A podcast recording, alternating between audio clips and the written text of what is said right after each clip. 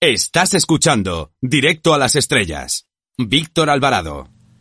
Los niños de los 80 disfrutábamos con las películas de Disney con personajes de carne y hueso que alquilábamos en el videoclub y para ello, para hablarnos de todo ello, tenemos a Alberto Corona, que es el que más sabe del tema, pues ha escrito una especie de enciclopedia súper entretenida que se titula El otro Disney y que edita Applehead. Buenas tardes. Hola, que encantado de estar aquí con vosotros. ¿Qué tenían de especial este tipo de producciones? Eh, bueno, pues eh, supongo que lo que sobre todo tenían de especial es que eran películas que aunque estaban producidas por Disney, que era un estudio como digamos imprescindible, ¿no? A la, a la hora de pues mm, sumergirse, ¿no? En el cine destinado al público infantil, no eran películas animadas, no eran estos clásicos típicos que a todos nos vienen a la cabeza, como Blancanieves, eh, Los Rescatadores, La Bella Durmiente, etcétera, sino que eran películas de acción real que podían pertenecer a, un número muy variado de géneros, desde el western hasta el musical, incluso el terror. Bueno, eh, nosotros sabemos que eres bastante joven y a lo mejor estas películas pues no corresponden a tu generación, ni a la mía tampoco. Yo tengo ya más de 40. Eh, ¿Cómo te aficionaste a este tipo de películas? Eh, bueno, en mi, en mi caso yo, yo sí que he sido siempre muy fan de Disney, pero claro, evidentemente no de las películas que cubre mi libro, ¿no? Yo, yo mi, digamos, mi educación cinéfila o sentimental coincidió con, con el renacimiento de Disney de los 90, cuando sacaron estas películas que funcionaron muy bien y que son clásicos modernos, ¿no? Del estilo del Rey León o La Bella y la Bestia. Yo fue en esa época cuando me hice muy aficionada a Disney y esa afición pues no ha dejado, se, ha mantenido, ¿no? En el tiempo hasta que llegó un punto donde me, me, quise interesarme por lo que había pasado antes y lo que estaba fuera de los márgenes de esa, digamos, esa filmografía oficial, ¿no? De que yo siempre había tenido un poco en mente, pero que, claro, que realmente escondía muchísimo más.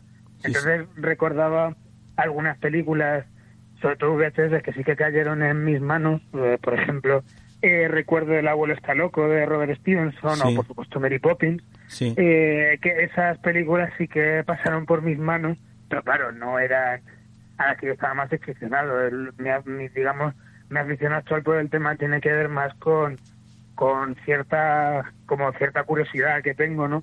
Cierto que también a mí me gusta mucho como rebuscar en la historia de, de compañías o de directores que me gustan, ¿no? Entonces, un poco a la raíz de eso, pues sí que me fui aficionando interesarnos más por este tema. Sí. Bueno, mi afición prácticamente se puede decir que empezó en el año 1984 más o menos cuando mi madre nos llevó a ver la película más exitosa de Disney, la que ha ganado más Oscar, que es concretamente Mary Poppins. De hecho, tuvieron que abrir el gallinero porque muchos niños nos pusieron nos pusimos a llorar y ese cine pues no tenía costumbre, pero se abrió el gallinero precisamente para que para que pudiésemos ver esta película. Eh, ¿Podemos decir que es prácticamente perfecta en todo? Sí, bueno, lo digo en el libro, de hecho, o sea, de hecho en, el libro de Disney, o sea, la propuesta inicial de Applehead eh, contemplaba pues que me dedicara, digamos, a las películas menos famosas, ¿no? Sí. Pero, o sea, que entonces no incluía a Mary Poppins en ese lote. Pero como se daba el caso de que Mary Poppins puede ser fácilmente mi película favorita de Disney, es una película de memoria que vi muchísimo de pequeño, pues yo sí que les planteé a que, que por favor me dejaran escribir un capítulo dedicado A, a Mary Poppins, porque porque sí que yo comparto esa, esa, esa impresión. Mary Poppins me parece una absoluta obra maestra, que además no he dejado de revisar con el paso de los años y cada, cada vez que la veo encuentro como un detalle nuevo, una lectura nueva, ¿no? Que, que, que enriquece como, como la experiencia, ¿no? Y me hace confirmar, pues, pues la película tan absolutamente formidable que es. A mí me, me, pasa exactamente lo mismo. Yo también he ido descubriendo poco a poco la película. Al principio no sabíamos las canciones de memoria mi hermana y yo. Después mm, me empezó a aburrir, pero cuando la he vuelto a redescubrir con mi hijo, porque claro, yo la vi en el reestreno, esta película tiene muchísimos años, pero la volví a ver con, con mi hijo después ¿no? en televisión, en una reposición, y mm, comprendí perfectamente ese significado, el segundo significado, ese significado más profundo que tiene el personaje del padre, que a mí al principio me parecía una payasada, pero luego comprende exactamente qué homenaje está haciendo la, la autora del libro, porque Pamela L. Travers pues fue la que hizo este eh, permitió que se pudiese adaptar este libro porque fue la autora del mismo y de alguna manera pues tiene muchísima referencia a su familia y concretamente a su padre.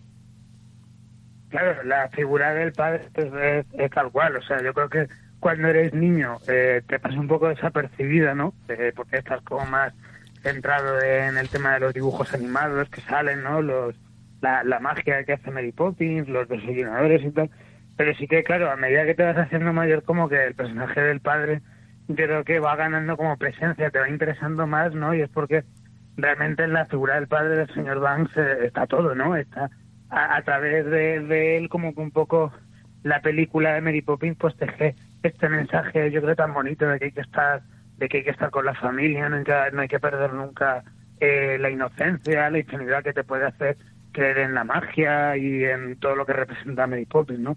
Entonces, la verdad que a mí, fundamentalmente por eso, creo que es una peli que más allá de los números musicales súper icónicos que todos recordamos, es una peli que tiene que tiene muchas muchas capas y que es muy enriquecedora. Eh, sobre todo, vamos, que me imagino, no, no es mi caso, ¿no? Pero yo imagino, por ejemplo, que, que tiene que es una película que le dice cosas distintas, o sea, si la ven un hijo y su padre le dice una cosa distinta al hijo y otra cosa distinta al padre. ¿Y qué anécdota nos puedes contar de esta película? Si alguna que hayas descubierto que merezca la pena. Eh, bueno, yo, yo creo que lo fundamental, lo que siempre llama mucho la atención a la hora de hacer Casa de Mary Poppins es que era una, eh, es como era el, fue el proyecto soñado de Walt Disney eh, durante muchísimo tiempo, ¿no? Incluso antes de que, de que la compañía empezara a producir películas de, de acción real y solo se dedicaba a la animación, pues ya Walt Disney le había prestado a su hija, eh, o le había enseñado a su hija un, un libro de, de Mary Poppins escrito por, por P.L. Travers, y en ese momento ya Disney ha visto, wow, aquí hay realmente, puede haber realmente una, película, un, puede haber una obra maestra claramente aquí, ¿no? Entonces, como que desde que, desde que se topó con el libro, eh, Disney como que intentó una y otra vez que, que Travers le vendiera los derechos. Pero claro, eh, vez no, no quería. O sea, de hecho, la lucha por los derechos de Mary Poppins como que duró casi tres décadas, ¿no? De reuniones constantes, ¿no? Con, con, Travers en las que Disney le decía que por favor le diera los derechos. Travers decía que no porque pensaba que si, que si Disney en los libros iba a hacer una película de animación de blandita con animales que hablaban y tal. Y, claro, tenía razón, ¿no? Porque, porque al final eso estaba en Mary Poppins pero al final pues sí, Disney se acabó saliendo con la suya y, y, es, y es realmente pues, es la película de la que Disney estuvo más contento en, en vida hasta el punto de que de que en su en su entierro o sea una vez una vez falleció había encargado a como una banda de música que en su que en su funeral eh, tocaran la canción de de comida para las palomas eh, Feed en inglés sí sí la verdad que es realmente curioso lo que cuenta y de hecho esta película, vamos, lo que cuenta está reflejado en una película que se hizo posteriormente que a lo mejor pasó un poco desapercibida en los Oscars, pero que yo creo que hubiese merecido más. Eh, por otra parte, eh, si mm, ponemos a pensar en listas de películas de aventura, eh, pues vemos que hay muchas de ellas que no incluyen a los Robinsones de los Mares del Sur, pero para mí es una de mis preferidas. Eh, yo la pondría casi al mismo nivel que Robin de los Bosques, El Halcón y la Flecha, o por ejemplo Lady Halcón. Entonces nos gustaría que nos dijera a ti qué te parece esta, esta producción, que yo creo que de alguna manera se centra no solo en la aventura, sino también en las vivencias de una familia con bastante profundidad a pesar de lo que pudiera parecer. Yo creo que, que Los Robinsones de la Madre del Sur sí que es un pequeño clásico en realidad. Es otra cosa es que quizá que en España no haya tenido tanto Paulo como tú en Estados Unidos. Pero en Estados Unidos, si nos metemos ahí, eh, cuando se estrenó fue un éxito en taquilla absoluto y, George Lucas, sin ir más lejos, el, el, director de Star Wars, ha declarado en numerosas ocasiones lo muchísimo que le obsesionaba a los Robinson de los mares del sur cuando él era niño, ¿no? Hasta el punto de que, de que decía que hay escenas creo que del retorno del Jedi, ¿no? Cuando están con los ositos en la jungla, que él decía que estaban inspiradas en los Robinsones de los Mares del Sur. Pero bueno, más allá del, del, del culto que yo creo que sí que tienen en Estados Unidos, yo creo que sí que es una película a descubrir porque fundamentalmente yo diría que es que es extremadamente divertida, ¿no? O sea, un nivel de que es una de estas películas que yo creo que especialmente para un niño es como una tormenta de estímulos absoluta, ¿no? Siempre hay algo a lo que mirar, ¿no? Porque además es una película donde a cada a cada minuto aparece un animal distinto, ¿no? Eh, pues incluso se llegan a dar escenas como muy locas, rollo como una carrera de animales en la que hay un mono montado en, un, En, un tigre o en un perro, no me acuerdo, o sea, que hay un mono... En un gran danés, ¿no? En un gran danés. Eh, sí, creo que sí, creo que es en un, en un, en un perro así grandón. Entonces hay ese tipo de escenas, ¿no? Que son como muy...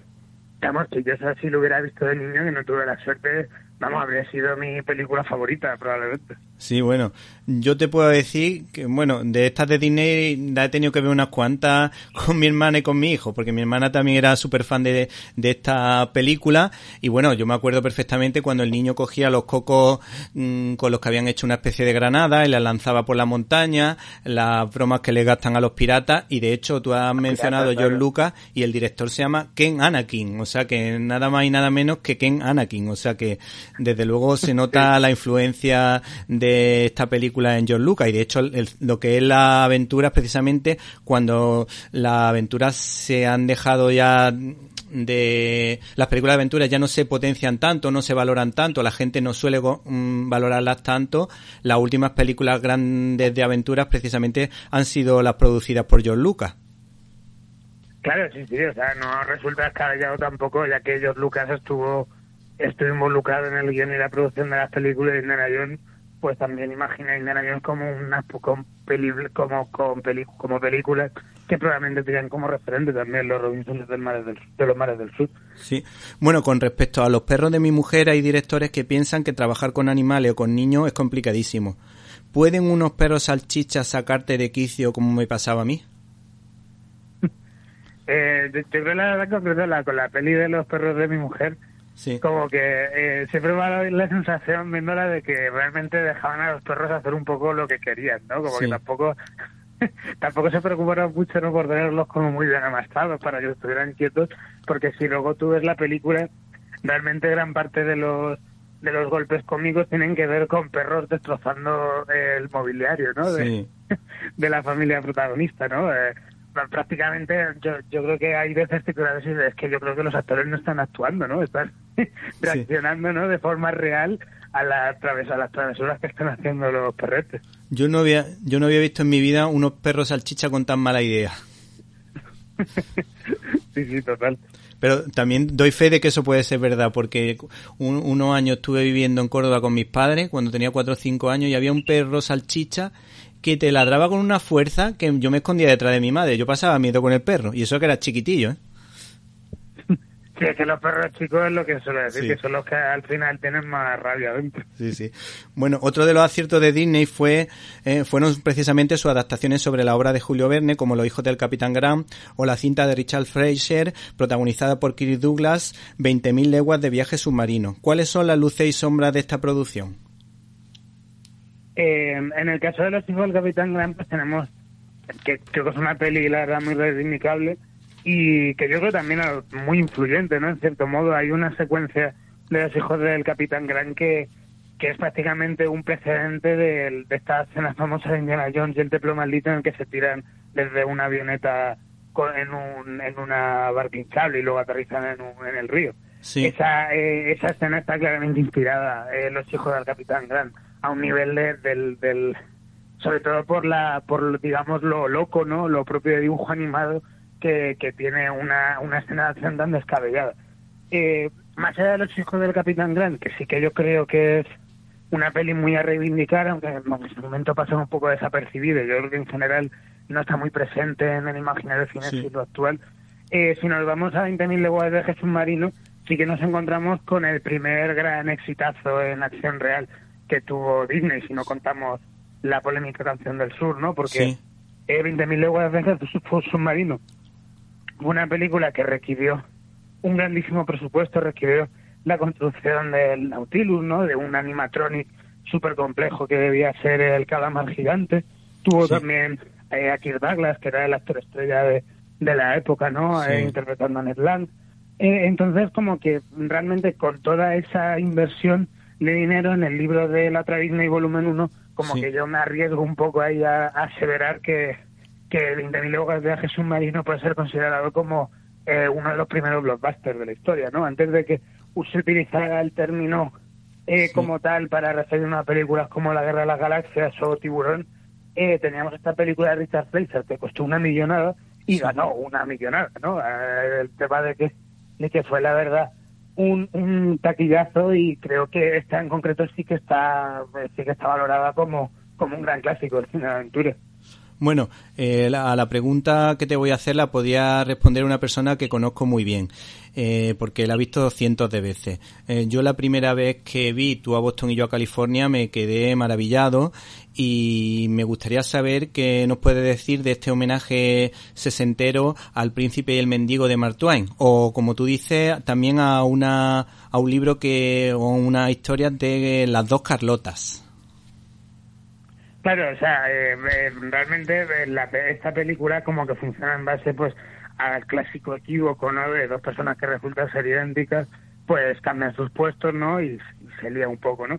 evidentemente el, gran referente es el principio del mendigo de Mark Twain, pero en concreto de Boston y de California, hay parte de esta novela original alemana que comentabas de las dos Carlotas, sí. pero sobre todo es como es un digamos una película que quiso producir eh, Walt en, su momento a principios de los 60 con una clara voluntad social, de pedagogía social, casi por casi por decirlo así, ¿no? Porque al final la, la película Todos Unidos California es como un alegato en contra del, del divorcio, ¿no? Que por entonces estaba era relativamente reciente en Estados Unidos y, igual que igual pues eh, con esta película eh, con esta historia pues un poco abogaba porque las familias eh, siguieran juntas y, y, en concreto los cónyuges pues no se dieran por vencidos, ¿no?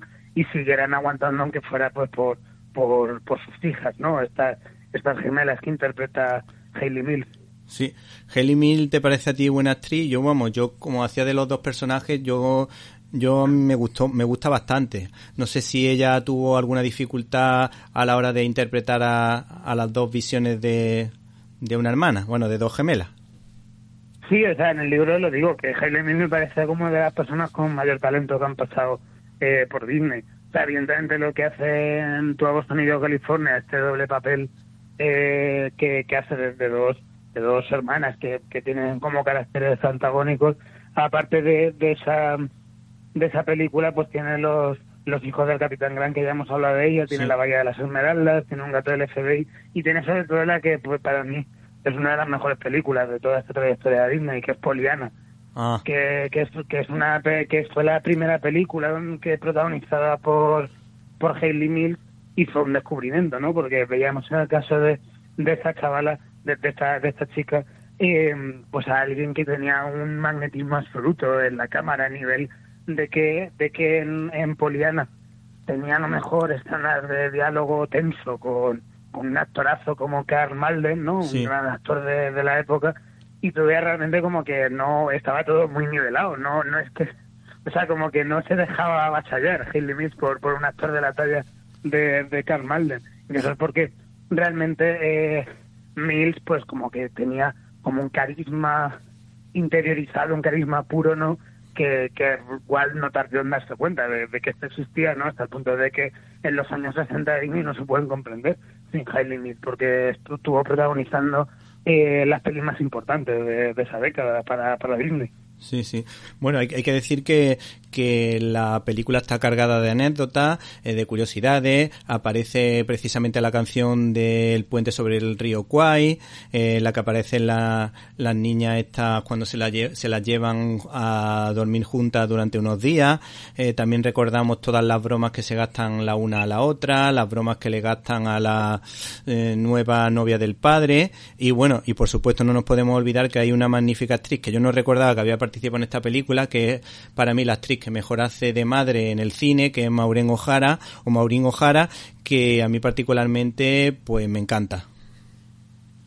Sí, claro, Maureen O'Hara además suponía también era era como bastante importante este fichaje, no porque Maureen O'Hara es como una de las grandes actrices del Hollywood clásico, ¿no? A nivel que había aparecido en, en varias películas de John Ford. Eh, que, ver de Dani Valle para de, entrada, creo. Eh, el caso es que, claro, el hecho de tener a una actriz eh, de la talla de Maureen O'Hara, al igual que de Carl Marlen, pues un poco atestiguaba realmente como, como Disney ya en esa época era mucho más que la productora de peli de dibujos animados, sino que es que ya era una productora que hacía propuestas pues muy variadas y que podía hacer podía hacer incluso películas porque porque no podía llegar a, estar nominadas a los Oscars. Al final esto solo pasó con Mary Poppins, pero sí que en la época corrió un poco el rumor de que igual como que lo intentaba, estaba como muy empeñado en tener presencia en los premios más allá de los de los de las categorías correspondientes a mejor a, a mejor cortometraje animado Sí. que ahí siempre ganaba él claro Sí, sí. pero pero es pero vamos realmente este tipo de cosas sí que atestiguan muy bien digamos la madurez de Disney como como estudio en aquella época Y la cabaña del tío Tom, que se basa en la novela de Harry Beecher, esa también la veo en la portada ahora mismo. Eh, esa también fue una película importante. Yo recuerdo haberla visto, pero no sabía que era de Disney, o a lo mejor que tenía otro nombre. no claro es que no es la cabaña del tío Tom es Sí. canción del sur Ah, la ya. cabaña del tío Tom es, es una novela que yo menciono en, Sí. en el libro porque está dentro de esta misma digamos tendencia literaria a partir del cual nació la obra en la que se basa Canción del Sur Y, y esa, pe- Eh, y tiene estos mismos elementos claro ¿Y esa película funciona bien, la que acabas de mencionar? Esta película pues tiene... Es, es bastante complicado hablar de ella porque es una película como muy muy controvertida en, en la actualidad. ¿Por qué? Porque Porque- se dio el caso en su momento que Sí. la película pues fue un éxito en taquilla. De Sí. hecho es la primera película en la que Disney empleó actores reales. Y Mm. de hecho llegó a ganar dos Oscars, uno a Mejor Canción y otro para, para el actor protagonista.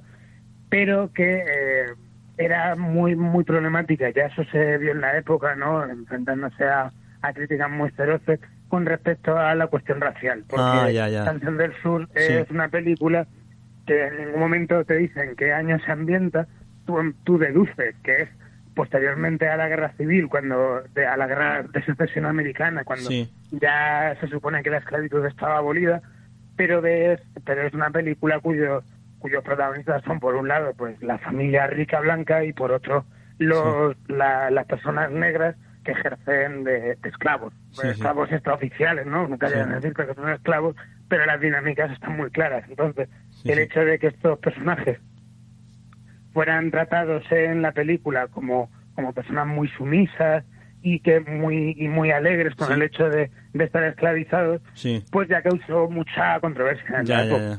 Eh, porque se le acusó de racista, evidentemente. Entonces, Sí, eso ha conducido que a lo largo de los años pues estas críticas se hayan acrecentado y que actualmente, que vivimos un momento especialmente, eh, espe- especialmente yo creo, eh, eh, ¿cómo decirlo? Pues delicado, ¿no? Sí. A nivel de, de, de, de- de derechos civiles y tal, pues se da el caso de que es una película que está prácticamente desaparecida, no Sí, está sí. en Disney Plus, no se puede adquirir en Estados Unidos en ningún lado Sí, y tal, porque es una película con la cual Disney se siente muy incómodo. Sí, sí.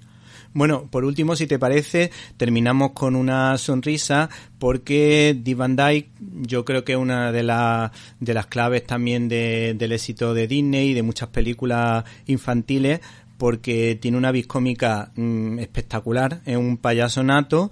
Eh, bueno, yo me acuerdo en uno de los capítulos del show de Carol Barner, mm, para mí fue el más divertido de todos porque encajó perfectamente con una actriz tan peculiar como era esta mujer y lo recordamos por ejemplo en Chiti Chiti Bam Bam o en la canción de Chin Chimini de, Mary Poppins. Eh, si te parece, mm, nos dices cuatro o cinco apuntes de este actor y con esto terminamos.